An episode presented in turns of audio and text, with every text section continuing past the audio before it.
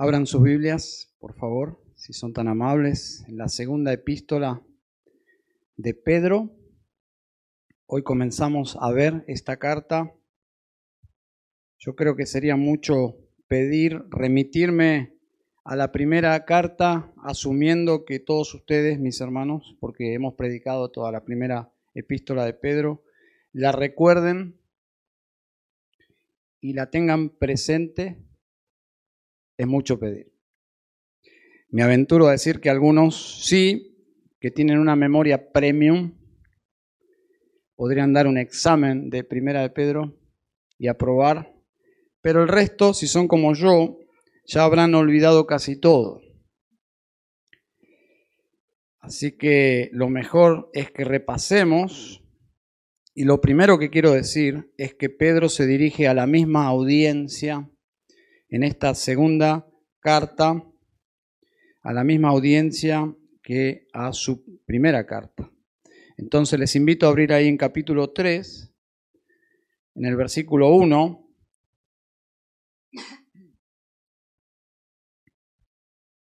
Dice allí, amados, esta es la segunda carta que os escribo y en ambas despierto con exhortación vuestro limpio entendimiento. Bien, claramente Pedro escribe su segunda carta a la misma audiencia. Yo no entiendo por qué en el mundo académico hay tanto debate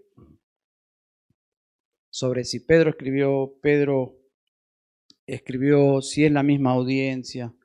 No sé, pienso que es tan claro aquí. En la primera carta fue escrita para animarles a pasar las pruebas, aprobados, obviamente, aprobados delante de Dios, y la amenaza justamente era que estaban sufriendo y el sufrimiento, si no se lo tomaba eh, bíblicamente, los podía perjudicar espiritualmente. Entonces, pero en esta segunda carta el propósito es animarles a estar firmes frente a los falsos maestros. Bien, y los falsos maestros, si no son enfrentados correctamente, nos van a perjudicar.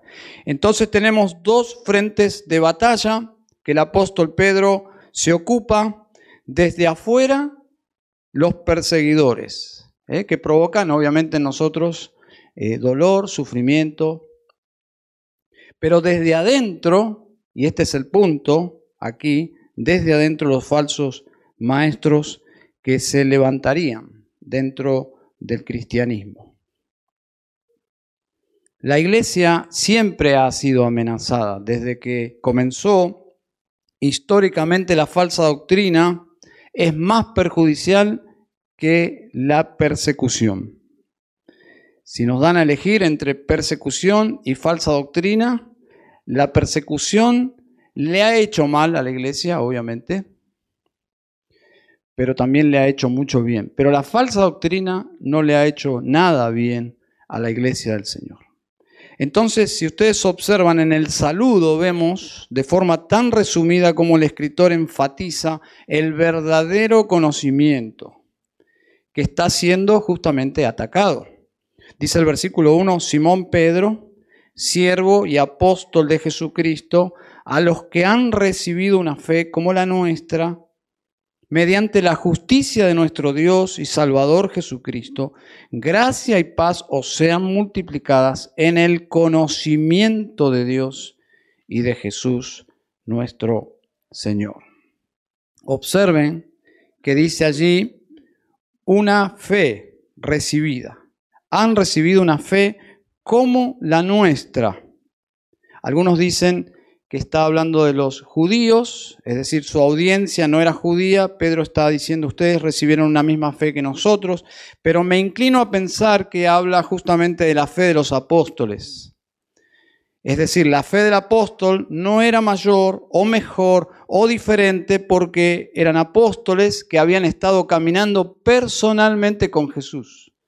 No, era la misma fe estos hermanos de Asia y aún nosotros hoy tenemos la misma fe, es decir, la misma salvación que tenía Pedro, que sí Pedro caminó con Jesús y comió con Jesús y desayunó, desayunó con Jesús y almorzó con Jesús, ministró con Jesús, pero la fe en esencia es la misma.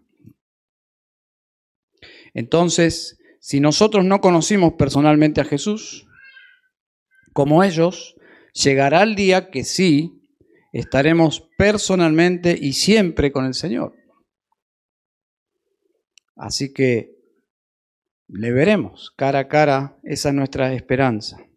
Y qué maravillosa forma de expresar en pocas palabras el fundamento de nuestra fe. Observen allí, en el versículo 1, dice, mediante la justicia de nuestro Dios y Salvador Jesucristo. Es decir, la fe nos justifica delante de Dios, pero esa justicia no es nuestra es de Jesucristo. Es de Jesucristo. Esa, esa fue una crisis en Martín Lutero porque él no entendía que cuando la Biblia hablaba de justicia, él pensaba que era su propia justicia, que debía nivelar al punto de que sea aceptado por Dios. Pero la idea es que no es nuestra la justicia que nos salva, es la justicia de Jesucristo. Que es más, dice Pedro aquí, quien es nuestro Dios y Salvador. Jesucristo es nuestro Dios y Salvador. No hay absolutamente ninguna posibilidad, ni en español, ni en griego, el, idioma original, para no aceptar que Jesucristo es Dios, Dios mismo. Así que el punto clave de la epístola es el siguiente. El Salvador nos ha provisto absolutamente de todo para perseverar para perseverar, nos ha equipado totalmente, es el Salvador de toda condenación, pero nuestro Salvador nos salva también de la apostasía, de los falsos maestros. ¿Bien? ¿Y cómo lo hace? Lo hace por medio del verdadero conocimiento y ese es el título de los primeros dos sermones de esta serie en Segunda de Pedro. Hoy es Parte número uno, el verdadero conocimiento. ¿Y por qué hace énfasis en el verdadero conocimiento? Porque estaba circulando un falso conocimiento que apartaba a la gente de Dios. Entonces les pido que miren el origen del título, por favor, en nuestro texto de hoy.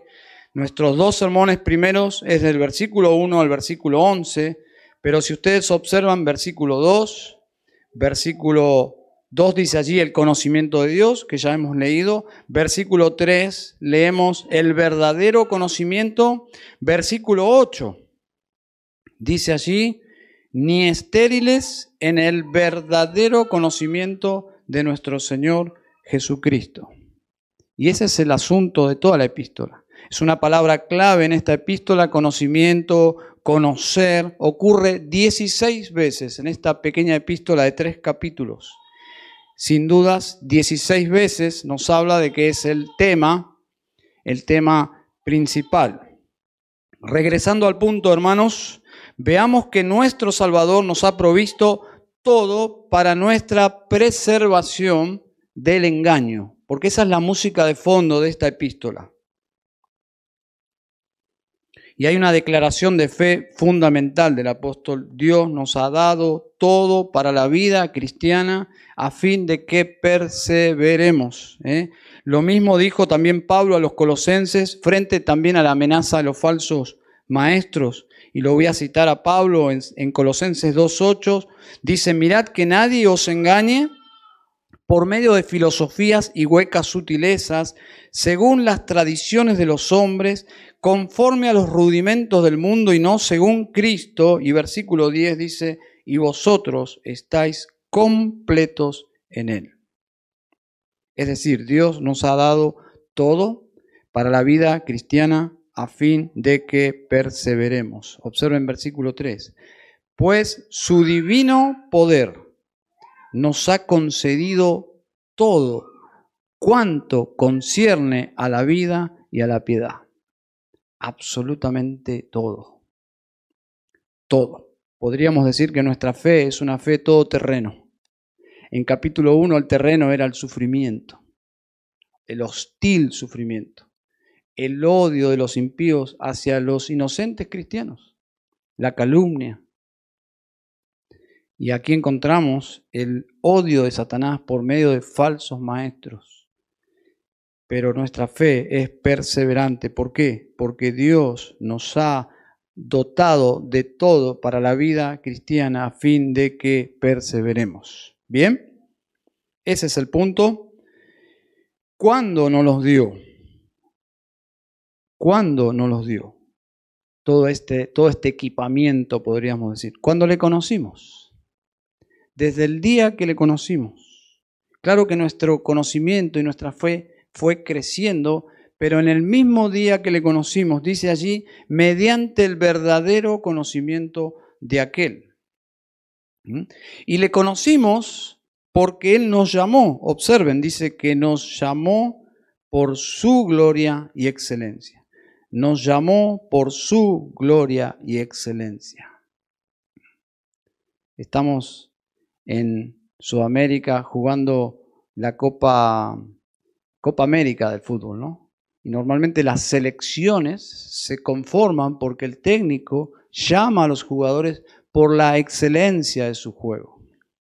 Bueno, no tiene nada que ver con este tipo de selección. No tiene que ver con nosotros. Su selección, su llamado tiene que ver con Él. Nos llamó por su gloria y excelencia. Y este llamado no es el llamado general, ese llamado que nosotros hacemos cuando persuadimos a los hombres, cuando compartimos el Evangelio y le decimos, Dios te está llamando a venir a Él, que te arrepientas de tus pecados, que te arrepientas genuinamente y de corazón de tus pecados y que vengas a Cristo. Ese es el llamamiento general que hace la iglesia por medio del Evangelio. Pero este llamamiento no es ese tipo de llamamiento. Este llamamiento, este llamado es sin dudas conocido teológicamente o técnicamente como el llamado eficaz. Es un llamado que hace Dios con su voz poderosa, es irresistible, porque es parte de un obrar de Dios unilateral, es decir, Dios lo hace y nosotros respondemos. Su llamado es soberano en la vida de ciertas personas, lo, leemos en Romanos 8:30 cuando dice, a los que predestinó, a estos también llamó. Son obras de Dios. Y a los que llamó, a estos también justificó, obra de Dios. Y a los que justificó, a estos también glorificó, obra de Dios. Por lo tanto, se dan cuenta que los llamados son justificados y los justificados continuarán su existencia en la gloria pero son todas obras, acciones de Dios sobre nosotros. La gracia de Dios te, en este pasaje de segunda de Pedro te encandila. Es imposible no ver la gracia de Dios. Martin Lloyd John decía, el secreto de una vida cristiana feliz consiste en darse cuenta de que todo es de gracia y en regocijarse de que así sea. Hay personas que cuando escuchan las doctrinas de la gracia se ponen mal, porque ¿cómo yo no participo?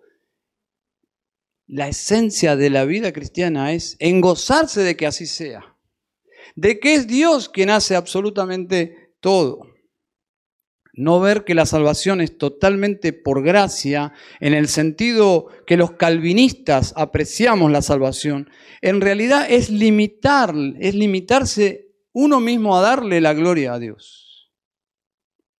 Observen, observen cómo te encandila la gracia en este pasaje. Versículo 1. Los que han recibido una fe. La fe recibida del versículo 1 tiene su paralelo en el verso 2 con el conocimiento de Dios y de Jesús nuestro Señor. Es decir, la fe recibida es el conocimiento de Dios y de Jesús. Es decir, la fe aquí es la acción de haber creído. ¿Y cómo fue que llegamos a creer? Han recibido la fe. No es una acción nuestra. No es una acción, es un don de Dios. En la práctica, claro, cuando uno observa que alguien llega a Cristo, es el pecador poniendo su fe en Jesús. Eso es lo que se observa. Pero la realidad es que nosotros pusimos nuestra fe en Cristo y conocimos a Dios porque Dios nos dio esa fe. Como dice Efesios 2.8, es un don de Dios. Y aquí lo dice claramente, han recibido una fe. No es nuestra. Te encandila la gracia. Versículo 1 también dice, mediante la justicia de nuestro Dios y Salvador Jesucristo. ¿De quién es la justicia que hemos recibido? No es nuestra. No hay justicia alguna delante de Dios. En nosotros mismos solo hay injusticia y la poca justicia que puede haber en nosotros, dice la escritura en Isaías, que son como trapos de inmundicia. Es decir, Dios no desea nuestros actos de justicia, tan corrompidos por nuestra propia naturaleza pecaminosa. Entonces la justicia aquí, este pasaje habla de la imputación de la justicia de Cristo en nosotros que a la vez implica, obviamente, la imputación de nuestros pecados en Cristo. Es un trueque. La justicia de la vida perfecta de Cristo en nosotros. Y nuestros pecados puestos sobre Cristo en su muerte. El Señor muere bajo la justicia de Dios cargando nuestros pecados. Te encandila la gracia aquí. Versículo 3, observen. Pues su divino poder nos ha concedido todo cuanto concierne a la vida y a la piedad. Nos ha concedido. Aquí podemos ver nuestro rol pasivo en la salvación. Absolutamente pasivo. Dice allí, nos ha concedido. Es como cuando alguien va a la barbería de Tommy, eso se lo tengo que cobrar, ¿no? A Tommy. Uno se sienta allí pasivamente y está mal cuando decimos, ¿de dónde venís? Me corté el pelo. No, no te cortaste el pelo, te cortaron. Pasivo, ahí, sentado. Bueno, aquí es la idea. Nos ha concedido. ¿Qué hicimos? Nada. Se nos concedió por gracia. No hicimos nada para merecer algo tan precioso. Lo que sí merecemos es la muerte. Dios debería matar a cada pecador. Cuando te despertás a la mañana, si no estás en Cristo y estás vivo, da gracias a Dios. Porque la Biblia es clara, dice, la paga del pecado es muerte. Y Dios nos ha concedido su justicia. En cuarto lugar, versículo 3 dice, nos llamó por su gloria y excelencia. Un llamado unilateral, atrayéndonos hacia Él. Esta salvación no tiene nada que ver con nosotros, como ya he mencionado, es por gracia, por su gloria y excelencia. La salvación es milagrosamente posible por lo que Dios es y la condenación es naturalmente justa por lo que somos nosotros y hacemos.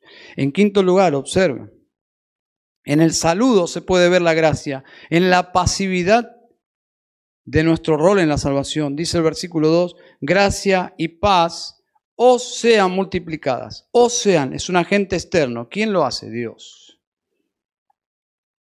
Dios, en términos teológicos y prácticos, no es lo mismo cuando un calvinista da gracias por la salvación y un no calvinista da gracias por la salvación. Es muy diferente. Somos hermanos si hemos creído en Cristo, obviamente. Cito la oración de Carlos Spurgeon. Dice, doy gracias a Dios por haberme elegido para salvación, porque yo nunca lo, lo hubiera elegido a Él.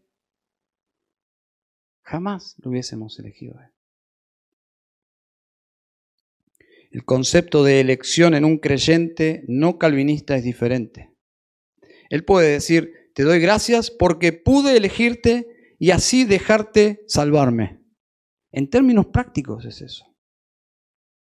si considero que yo lo elegí a Cristo, que yo puse mi fe, esa fe producida por mi propio sentido de supervivencia, yo puedo decirle, gracias, sí, pero en última instancia yo lo elegí a Cristo. Pero no es el sentido del Evangelio. La gracia tiene otro sentido para los que creemos en las doctrinas de la gracia. Jonathan Edwards dijo, tú no contribuyes en nada a tu salvación excepto el pecado que la hizo necesaria. Dios, por su gracia, nos ha dotado de todo para la vida cristiana, pero por gracia, a fin de que perseveremos en el sufrimiento, primera epístola, y en esta segunda epístola podemos perseverar contra la apostasía. Dios nos ha dado todo para vivir para Él en medio de un mundo anti Dios. Versículo 4 dice, por medio de las cuales nos ha concedido sus preciosas y maravillosas promesas, a fin de que por ellas lleguéis a ser partícipes de la naturaleza divina habiendo escapado de la corrupción que hay en el mundo por causa de la concupiscencia. Escribió John Stott, el que se mantiene firme en la fe hasta el fin será salvo, no porque la salvación es la recompensa de la perseverancia, sino porque la perseverancia es el sello de los salvos. ¿Se dan cuenta, no? La perseverancia es la evidencia, no la recompensa. Y este pasaje describe los recursos de Dios que hacen posible que un creyente pueda sobrevivir, pueda perseverar en esta vida, en este mundo, con todo lo que implica un mundo que viene contra nosotros. Quiero que presten atención al desarrollo del argumento, por favor. Dios nos ha dado el Evangelio. Como dice John Piper, en el libro que casi todos tienen, me imagino. Si no lo tiene, por favor, le regalamos una copia. Dios es el Evangelio. Dios se ha dado a sí mismo porque el Evangelio es Dios, es conocerlo a Él. Por medio de Dios el Hijo conocemos a Dios el Padre y llegamos a conocer por medio del poder del Espíritu en nosotros. Entonces dice allí, mediante el verdadero conocimiento de aquel que nos llamó por su gloria y excelencia, es decir, Dios nos ha dado, por gracia, el Evangelio, se ha dado Él mismo. Ese es el argumento. Nos ha dado promesas preciosas, pero que humanamente son imposibles de creer. Porque si fuese tan fácil, todo el mundo creería, ¿no? Humanamente las promesas de Dios son imposibles de creer. El mundo entero las subestima, las menosprecia. El mundo es indiferente a las promesas que Dios le hace al mundo por medio del Evangelio. Entonces Dios dice allí, nos ha concedido sus preciosas y maravillosas promesas. Ahora aquí viene el punto. Promesas que hemos llegado a creer, sí, pero por su gracia y su poder. Nada de que jactarnos. No es que creímos porque somos más pilas que el resto de los hombres, o más despiertos o más inteligentes. Si alguien llega a Cristo es por su gracia, por su eh, gloria y excelencia. Así que humanamente increíbles, pero por Él hemos creído en sus promesas. Y cuando creímos, quiero que me sigan el argumento, cuando creímos, Dios nos participó de su naturaleza. Dice allí, lleguéis a ser partícipes de la naturaleza divina. ¿Qué significa esto? ¿Qué significa? ¿Somos divinos ahora? Existe una falsa interpretación en este punto, que la participación aquí de la naturaleza divina nos hace divinos. Es una expresión muy común, ¿no? Ay, qué divino. Bueno, no tiene nada, absolutamente nada que ver con algo como esa expresión de cariño, porque aquí habla de la divinidad de Dios. Por lo tanto, si nosotros interpretamos que cuando nos convertimos a Cristo somos divinos, indudablemente es una muy mala interpretación. Recuerdo cuando el predicador Cash Luna, o falso predicador Cash Luna, enseñó que si Jehová era nuestro Padre, entonces nosotros, por ser hijos, somos Jehová Juniors. ¿Se acuerdan de esa enseñanza? Es decir, conclusión, somos pequeños dioses. Así es como él interpreta las escrituras. Ahora, este tipo de enseñanza entra en una categoría muy seria que es herejía. Entonces, ¿qué significa que somos partícipes de la naturaleza divina? Bueno, descartamos que somos divinos. Es por medio de su Espíritu Santo morando en nosotros cuando creímos. No hay otra forma de interpretarlo. Participamos no significa llegar a ser divinos. No es lo que dice. Somos partícipes de su naturaleza. No somos convertidos en seres divinos. Participar no significa llegar a ser eh, como Dios. Lo que sí significa es que llegamos a una intimidad de la naturaleza misma de Dios. Lo que Dios es en esencia, nosotros llegamos a gustar, a participar. ¿Y cómo? Por medio de la morada de su Santo Espíritu. Y añado, no existe una transición de tiempo entre creer y recibir el Espíritu, sino existiría una categoría de creyentes que no tienen el Espíritu, que es una enseñanza muy popular.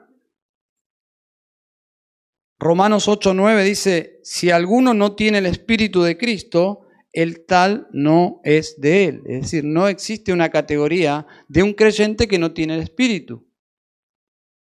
Muchas personas han sido engañadas, agotadas espiritualmente porque le han dicho, has creído en Cristo, ahora tenés que buscar que venga el Espíritu de Dios a morar, como si fuese una experiencia y una experiencia separada de haber creído. La Biblia enseña otra cosa. Si alguno no tiene el Espíritu, no es de él, es decir, el Espíritu lo recibimos cuando creemos. Es más, porque es por el Espíritu que nosotros somos salvos, porque el Espíritu inicia el proceso de la salvación. Es el Espíritu el que nos regenera, el que hace posible que creamos, el que nos da vida, Efesios 2.1. Nosotros estábamos muertos en nuestros delitos y pecados. Dice Juan 3.5, Jesús respondió, en verdad, en verdad te digo que el que no nace de agua y del Espíritu no puede entrar en el reino de Dios.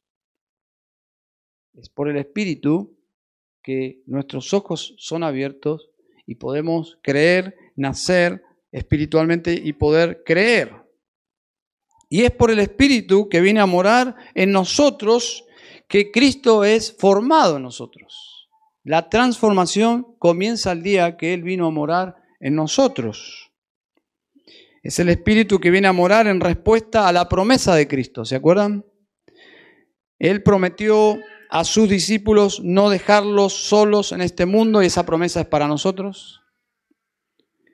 No iban a quedar huérfanos, sino, dice Cristo, que Él enviaría un reemplazante Juan 14, 16, y yo le pediré al Padre y Él les dará otro, otro, esa palabra es clave, otro consolador para que los acompañe siempre, otro de la misma esencia o naturaleza. Es decir, cuando Cristo se fue, ascendió a los cielos, descendió el Espíritu en los creyentes y la naturaleza de Dios misma está morando en el creyente por medio de Dios el Espíritu Santo, porque es otro, es decir, es Dios también como Cristo es Dios. Y la Biblia enseña la deidad del Espíritu, la Biblia enseña la deidad del Padre, obviamente, y la Biblia enseña la deidad de Cristo, por lo tanto los cristianos históricamente hemos creído en la Trinidad.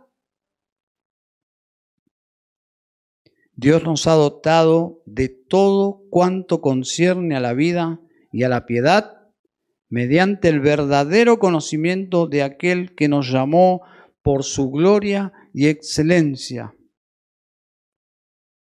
¿Eh? Cuando uno lee este pasaje y siente la música de fondo, es decir, la amenaza de los falsos maestros, como que el pasaje cobra sentido, ¿no?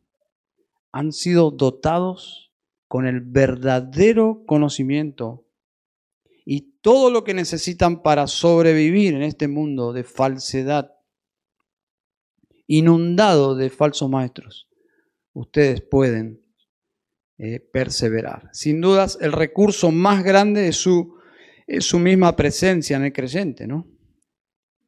Es por eso que enfatiza la, la participación de su naturaleza divina. Esto también resulta si tenemos a Dios morando dentro nuestro, lo cual ya es difícil de entender eso, ¿no? Que Dios more en nosotros no es algo fácil como para entenderlo, pero si la Biblia lo dice, lo creemos. Pero esto resulta también en poseer discernimiento.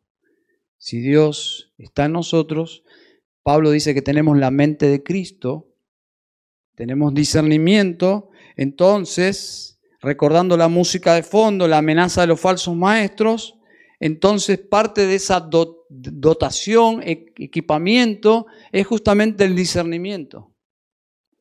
Necesitamos discernimiento. Levítico 10:10 dice, y para que hagáis distinción entre lo santo y lo profano, entre lo inmundo y lo limpio.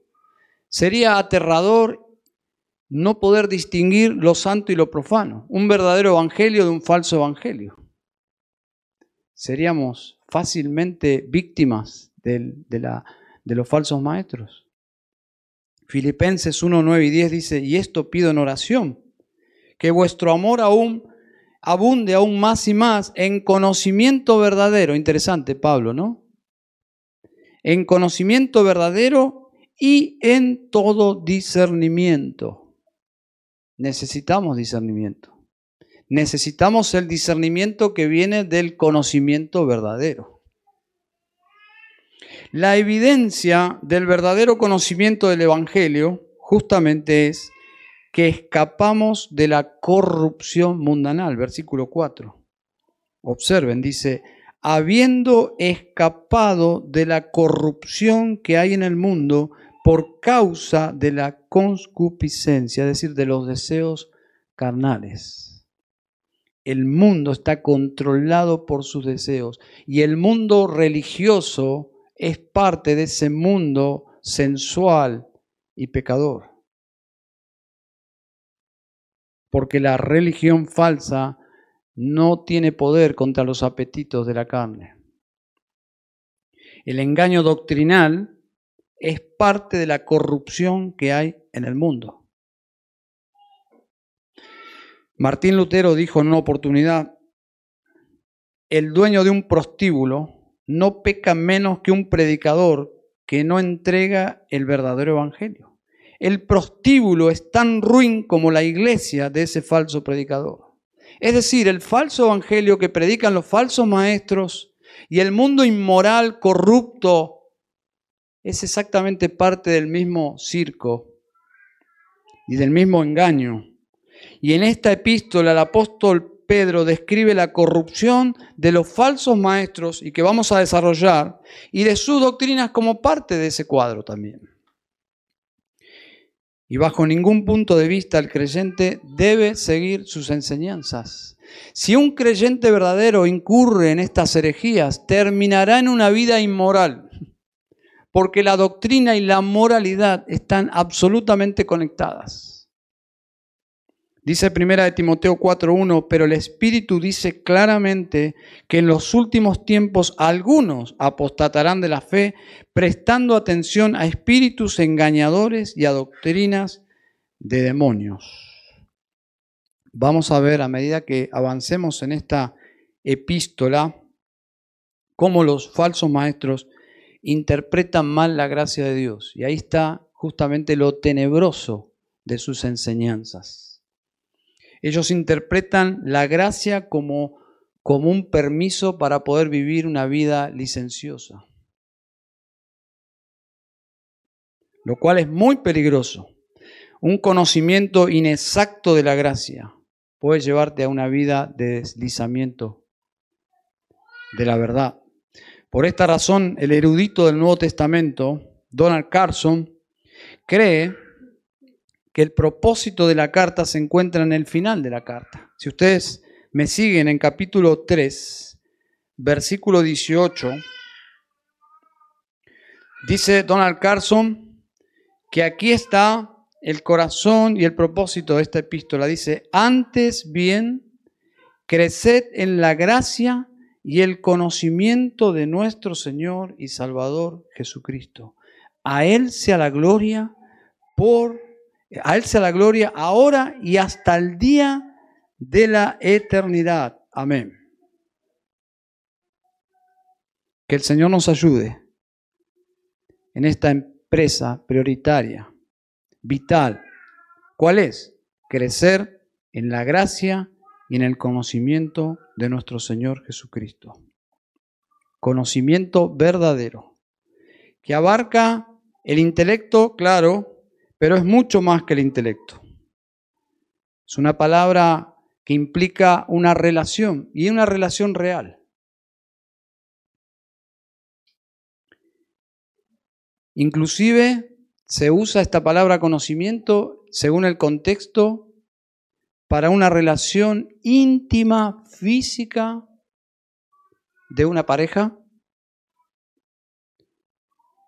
Y aquí el escritor usa esta palabra conocimiento verdadero, epignosis, para hablar de un conocimiento profundo pero relacional con Dios. Es una relación con Dios real, no es producto de nuestra imaginación, no es que estamos teniendo una relación ficticia con un Dios que históricamente los cristianos inventaron. La clase de Dios que se revela en la Biblia no es el Dios que cualquier pecador le conviene inventar. El Dios de la Biblia no nos conviene en realidad. Esta relación es por fe, pero es real, es íntima, porque eso es lo que implica la idea, es por fe, claro, no lo vemos, no lo palpamos, pero es real. Y es posible por medio de todos los recursos que Dios nos ha dado, es parte de esas preciosas y grandísimas promesas. Una relación que Pedro aquí insiste en que debe crecer, no es estático. Como todas las relaciones deben crecer. Y para que una relación crezca, debe ser intencional. Si yo quiero crecer en mi relación con José Daniel, tiene que ser intencional.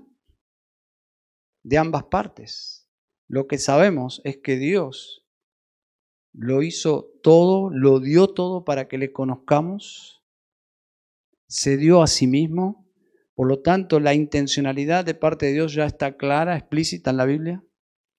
Falta el acto del creyente como evidencia de que lo somos. Y la exhortación de Pedro va en esa dirección, que intencionalmente nos acerquemos a conocerle, a disfrutarlo, a amarlo, porque a medida que más le conozcamos, más le, ama, más le, vamos a amar, más discernimiento, más fácilmente vamos a escapar de las acechanzas de los falsos maestros.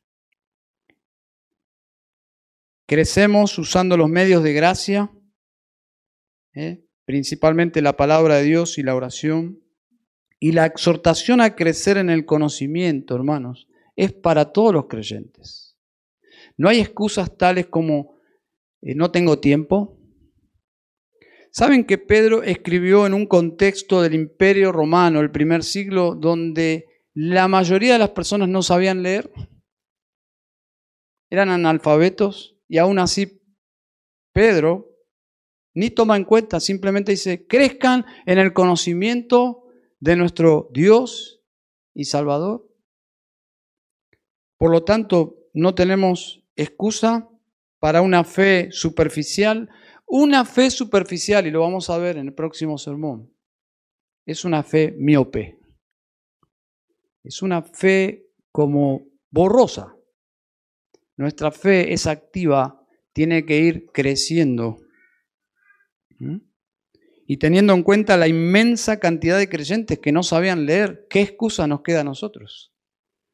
Es más, yo conozco historias preciosas de personas que llegaron a la fe sin saber leer y por amor al Señor. Antes no tenían ninguna intención de aprender a leer, pero por amor al Señor aprendieron a leer y aprendieron a leer en muchos casos por la Biblia. Así que si sumamos a esto, no estamos exentos, ninguno de nosotros, en este desafío de crecer. Si añadimos que en el primer siglo, indudablemente los creyentes en general no contaban con este milagro de tener una copia de toda la Biblia y varias, supongo. Y si hablamos del celular, una biblioteca podemos tener en nuestros celulares. Añadiendo la escasez de copias del Nuevo Testamento, de un Nuevo Testamento incompleto, porque no se había escrito todavía todo el Nuevo Testamento, de la escasez de copias del Antiguo Testamento, aún así Pedro dice, deben crecer en el conocimiento de Dios. ¿Cuánto más nosotros que disfrutamos de tantas ventajas de nuestra era y a veces no crecemos. Pedro no está señalando un camino de sufrimiento como que dice, bueno, creyentes, tienen que conocer a Dios, van a sufrir. No, al contrario, la atmósfera es, qué privilegio que tenemos de conocer a Dios. Conocer a Dios no es un tormento, es un disfrute. Entonces, está animando a los hermanos a, esforzarse, claro, en la gracia, pero a pesar de todas las limitaciones y dificultades, a crecer en el conocimiento de Dios. Y creo que en la mayoría de los casos este desafío tiene que ver con nuestras prioridades, tiene que ver con nuestra disciplina personal. Vivimos en una era llena de distracciones que nos pueden alterar nuestro enfoque principal, que es conocer a Dios. ¿eh? Así que el Señor nos ayude porque Dios nos ha dado todo para la vida cristiana. Hemos por gracia recibido todo cuanto concierne a la vida y a la piedad. Hemos recibido por gracia una fe es decir, la salvación por medio de esa fe. Hemos recibido por gracia el conocimiento verdadero de Dios. Hemos recibido por gracia sus preciosas y maravillosas promesas. Hemos recibido por gracia ser participantes de la naturaleza divina. Vamos a orar. Señor, no tenemos ningún tipo de excusas para no crecer te queremos rogar, Señor, que nos ayudes a conocerte más, a disfrutarte más. Señor, abre nuestros ojos cuando leemos las escrituras. Ayúdanos a ver tu belleza. Señor, que realmente a medida que vamos caminando por fe, que podamos amarte y servirte mejor. Señor, que tu palabra nos transforme. Señor, oro en esta noche por personas que pueden estar siguiendo este sermón. Señor, que tú tengas misericordia le concedas ese nuevo nacimiento y la salvación, Señor, como lo has hecho con nosotros. Que llames a pecadores a la salvación en Cristo. Gracias por su justicia, Señor, que es imputada en nosotros por gracia. Y gracias porque Cristo murió por nuestros pecados, no por los suyos propios. Él cargó nuestros pecados, Señor. Gracias. Gracias porque Cristo murió y, Señor, no quedó en la sepultura, su cuerpo no quedó allí. Señor, tu palabra dice que Él resucitó de los muertos, venciendo así la muerte, volvió a la vida sacudiendo a los discípulos una alegría inmensa, ese reencuentro, pero también trayendo a, a nosotros una esperanza viva, un Salvador vivo que vuelve, Señor. Y ese es el énfasis de esta epístola. Cristo regresa, Señor. Aunque el mundo se burle, aunque el mundo no lo espere, Señor, ayúdanos a vivir expectantes, por favor, de que Cristo vuelve. Oramos en Cristo Jesús. Amén y amén.